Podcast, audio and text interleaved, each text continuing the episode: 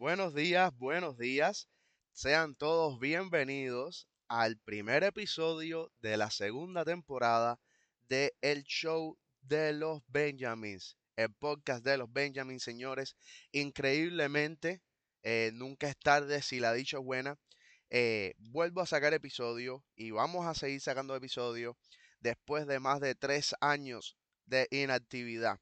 Tres años, señores, que han pasado de todo, han pasado de todo. El primer episodio de este show se subió el día 25 de febrero del 2020. So, háganse una idea.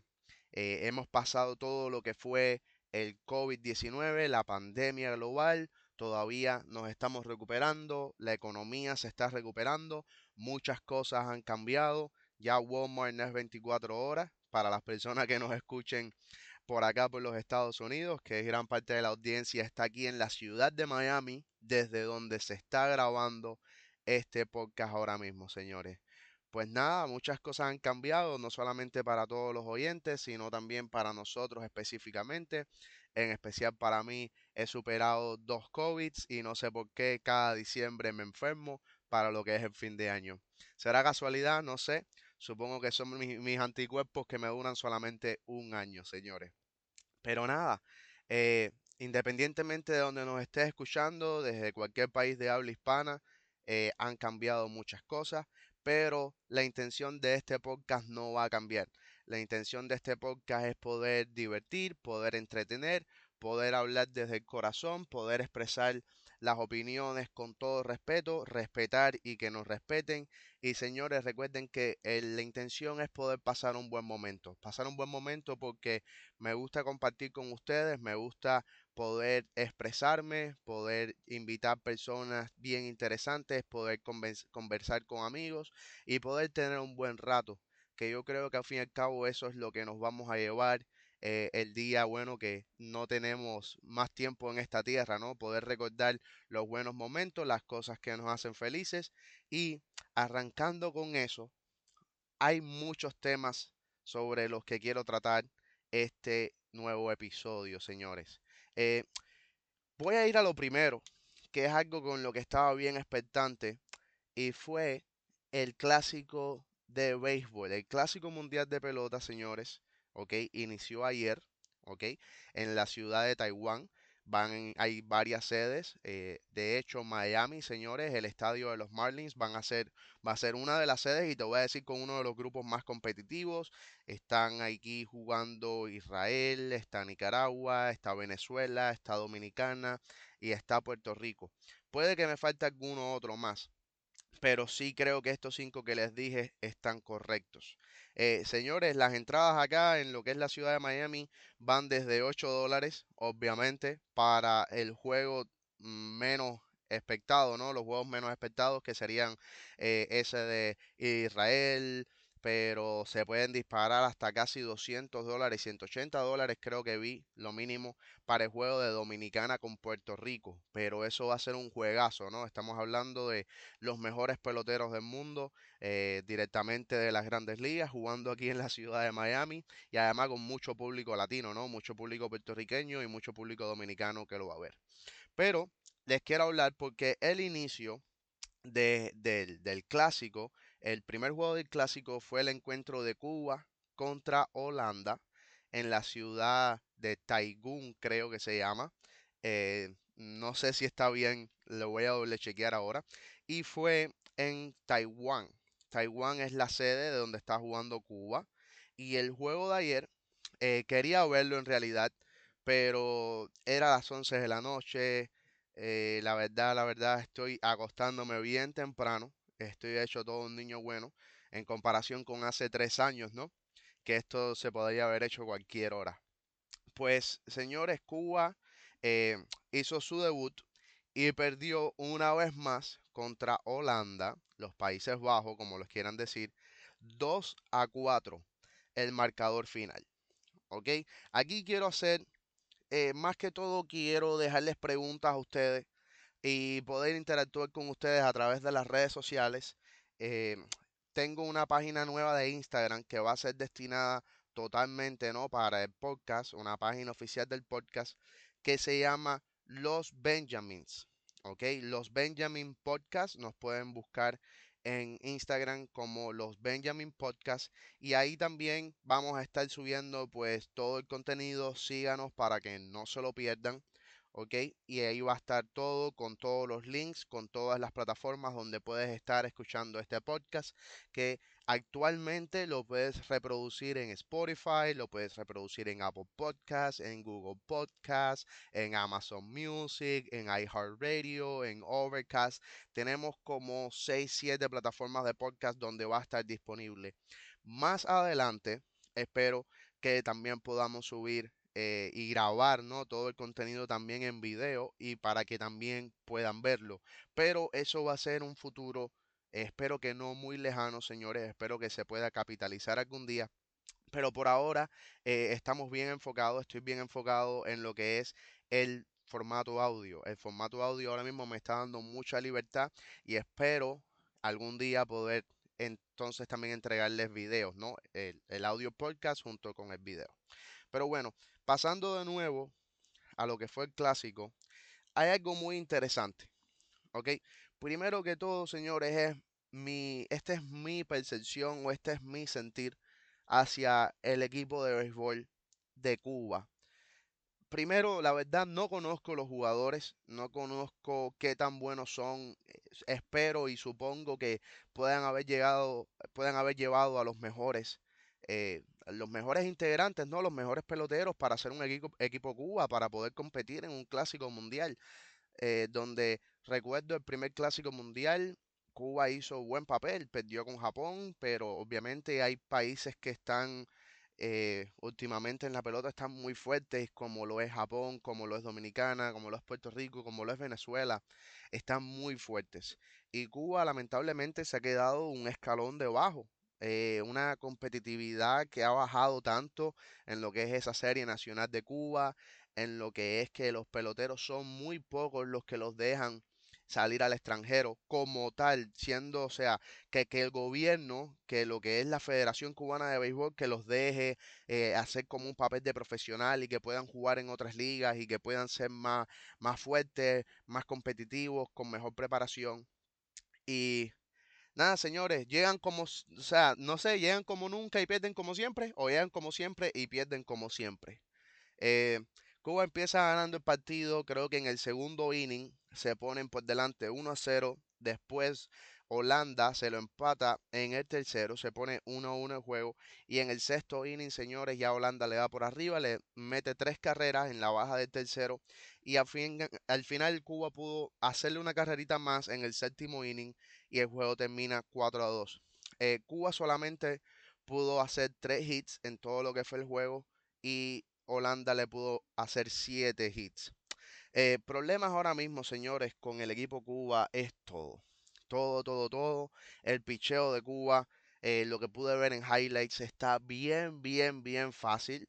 Y no estamos hablando de que Holanda sea uno de los mejores equipos de béisbol actualmente, hablando de, de en países, ¿no?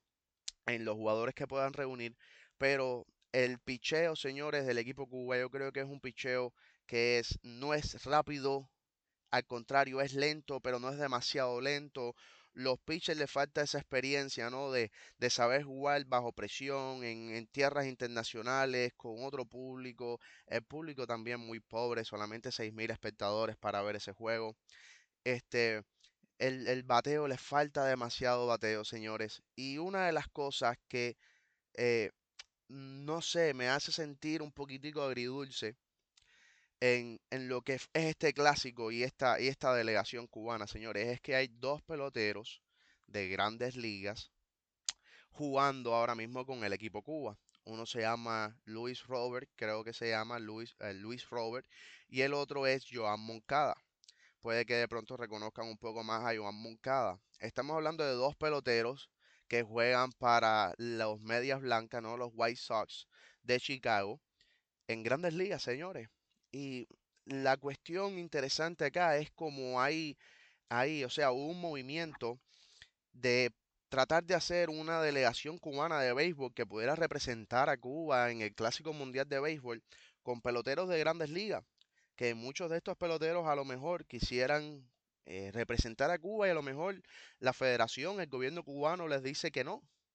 Y bueno, por alguna casualidad del destino, eh, Luis Robert y Joan Moncada sí, que trato de no juzgarlos, ¿no? Porque yo sé que, que representar a, a tu país eh, en un clásico mundial de béisbol, señores, es un sueño. Eso también debe ser un sueño para cualquier pelotero. Y, eh, y debe ser increíble, o sea, poder representar a tu Cuba, porque Cuba, no importa el gobierno, señores, eh, eh, Cuba es de los cubanos, y así debe ser, y el sentimiento que tenemos no lo podemos cambiar. Pero no sé, me da un sabor medio agridulce porque yo pienso de que si ellos quieren de verdad llegar a competir y decir contra nosotros somos buenos, somos de los mejores peloteros cubanos y podemos llegar y podemos competir y queremos hacer un buen papel en el clásico de béisbol, eh, señores, este equipo Cuba no es el que los va a ayudar. Y ustedes tienen que trabajar a lo mejor un 300% para que Cuba pueda, eh, sea, hacer un mejor papel. Vamos a ver, todavía no se ha acabado esto, es el primer juego, pero un primer juego ganando te da mucha confianza, ¿no? Eh, no sé, no sé, y, y- es increíble, ¿no? Que, que Cuba siga perdiendo contra Holanda, y es increíble cómo ha bajado el nivel del béisbol cubano, señores, eh, como en conjunto, ¿no? En conjunto, porque se nota, señores, acá, acá estamos viendo que los peloteros cubanos este año Tres peloteros cubanos ganaron el anillo, ganaron la Serie Mundial con los Houston. ¿Ok? Estamos hablando de Yulieski Gurriel, de, estamos hablando de Alemmis Díaz y estamos hablando de, de Jordan Álvarez, señores.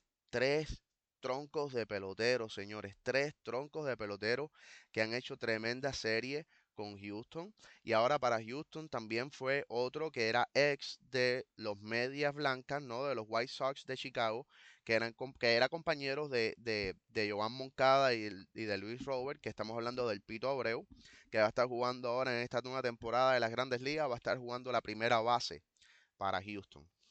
Pero bueno, nada, señores, eh, espero que puedan apoyar a Cuba, los que quieran apoyar a Cuba, los que les interesa el béisbol. eh, dependiendo de los horarios, porque como les dije, se están jugando estos juegos de Cuba, se están jugando en Asia.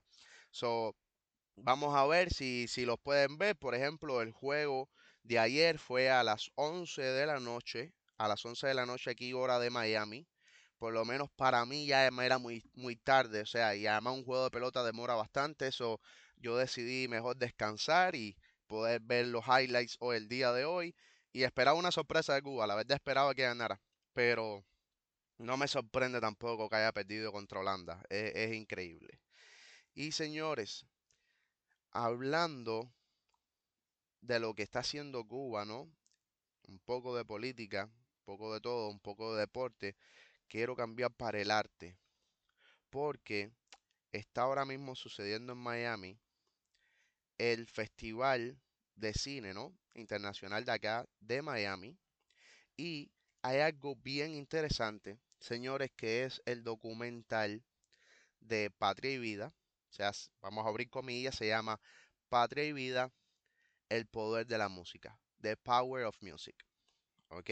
Entonces, señores, este documental, la directora es Bea- Beatriz Luengo, ¿no? Creo que se llama ella, que es la esposa de Yotuel, que ella también fue escritora y bueno, Yotuel también cantante, también compositor de lo que es la canción Patria y Vida, señores, que ha sido todo un himno de lucha, todo un himno que representa a lo que es la realidad de Cuba, donde no queremos gritar más patria o muerte, sino patria y vida, señores, porque es lo que merecemos. Merecemos una Cuba libre, una patria libre para todos nosotros, para todos los cubanos, donde a todos se nos respete, independientemente de cómo pensemos. Simplemente, señores, que tenemos que, vaya, respetar las leyes, respetarnos a nosotros y ser felices y salir adelante y trabajar y, y mientras más nos sacrifiquemos, más se supone que deberíamos tener, más comida en la mesa, zapatos para nuestros hijos y, y cubrir nuestras necesidades básicas, señores, que es increíble que el pueblo cubano no pueda cubrir sus necesidades básicas. La verdad, la verdad es lamentable, pero la buena noticia, señores, es que la llama va a seguir viva y va a seguir dando vueltas, ¿no? Por todos los rincones del mundo, porque además de este festival de Miami, este documental también se va a presentar en el Festival de Málaga. O sea que ellos también estuve viendo una entrevista que ellos hicieron con Alex Otaola en el programa El Mañanero y ellos quieren llevarla a donde, donde la puedan llevar. Lo más probable es que en algún momento, después de que salga todo este proceso ¿no? de, estrenos, a lo mejor se pueda añadir eh, e, este documental a alguna plataforma fuerte. Ojalá Netflix sea una de ellas o Amazon y que pueda llegar incluso a muchos más hogares. ¿ok? Ahora mismo, la verdad, señores, yo creo que el estreno fue hace un par de días y ellos de hecho le dieron eh, una o dos sesiones más para poder, eh, o sea, poner el documental. Y señores, yo estuve buscando entradas para poder irlo a ver y no había entradas. No había entradas y la verdad que es un documental bien lindo. Lléguense, chequense el trailer, ok, que está en YouTube. Se llama Patrio Vida, The Power of Music. Ok, el poder de la música, señores, y cómo una canción, señores, se convirtió en un himno, se convirtió en toda una idea, en todo el sentir de una nación, en todo el sentir de un pueblo, señores, y es algo bien bello. Eh, no tengo mucha más información para darles porque no he visto el documental, pero el documental es sobre todo lo que fue el proceso, el antes, el durante y el después de lo que fue la creación de la canción Patria y Vida. Si tienen alguna manera de poder chequearse ¿no? este documental y verlo, la verdad, señores, eh, se los recomiendo al 100% porque estamos hablando de un documental 100% cubano, señores, y es algo que nos toca muy, muy, muy de cerca lo que es la canción Patria y Vida, señores, con la que el régimen actuó y, la atacó y la trató de desprestigiar y a, y a sus cantantes y a todo. Y simplemente, señores, somos gente pidiendo, somos cubanos pidiendo no más patria o muerte, sino patria y vida, señores, que también se vale. Se vale vivir, se vale ser feliz y se vale vivir decentemente porque en Cuba hay 11 millones de cubanos, señores, y no todos son malos ni todos son delincuentes, ni todos son analfabetos. No, señora, hay mucha gente preparada, hay muchos padres, hay muchas madres, señores, que son profesionales y han tenido que dejar a lo mejor su profesión, inventar otra cosita para poder sustentar a su familia. Y la verdad yo creo que no hay derecho. No hay derecho, la verdad lo pienso. Y bueno, señores, para, para despedirnos, ¿no? Para despedirme de ustedes de lo que es el día de hoy, muy importante, mandarles un beso, un abrazo, un saludo y una felicitación a todas esas mujeres, ¿ok? Señores, todas esas madres, todas esas abuelas, todas esas hermanas, todas esas amigas, esas primas, señores, a todas las mujeres que me están escuchando, a todas las mujeres familia de las que me están escuchando, a todas las mujeres del mundo, señores, mandarles un beso, un abrazo, un saludo, una felicitación por hoy ser y además ser el mes, pero hoy el día, el Día Internacional de, la Mujer, señores, que las tenemos que celebrar todos los días porque venimos de una madre y no hay nada más lindo, señores, que una madre, señores. En especial para mi madre, mamá, besotes. Si de alguna manera llegas a escuchar esto, mami, te quiero mucho y muchas felicidades, señores. Y pues nada, quería, no quería dejar eso, ¿no? De, de mano antes de despedirme y poder mandarle un saludo a todas las mujeres, a todas las féminas, señores. Y este va a ser el primer capítulo de lo que es la segunda temporada, señores, del el podcast de los Benjamins, señores. Eh, espero poder sacar episodio lunes, miércoles y viernes. Esa es la idea inicial. Igual no les prometo nada, señores. ¿Ok? Uno está haciendo demasiadas cosas, pero me encanta poder hacer esto y sobre todo poderles comentar de cosas, de noticias, de cosas que están sucediendo internacionalmente, poderles darle mi opinión y poder compartir con ustedes. Y muy importante porque quiero poder recibir feedback.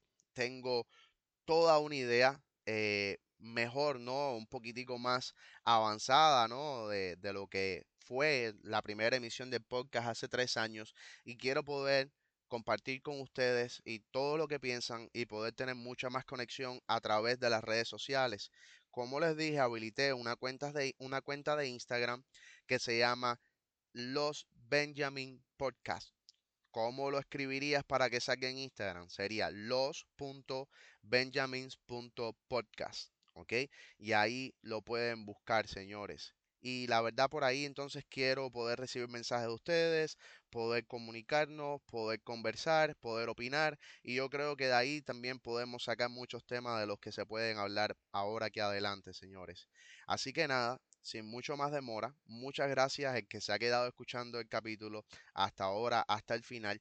Espero que les haya gustado los temas del día de hoy y recuerden que esto es solo el comienzo de lo que se viene como una segunda temporada de el podcast de Lon Benjamin, señores, porque aquí muchas cosas cambian, pero este podcast no va a ser una de ellas, así que muchas gracias y tengan un feliz y excelente día. Chao, chao.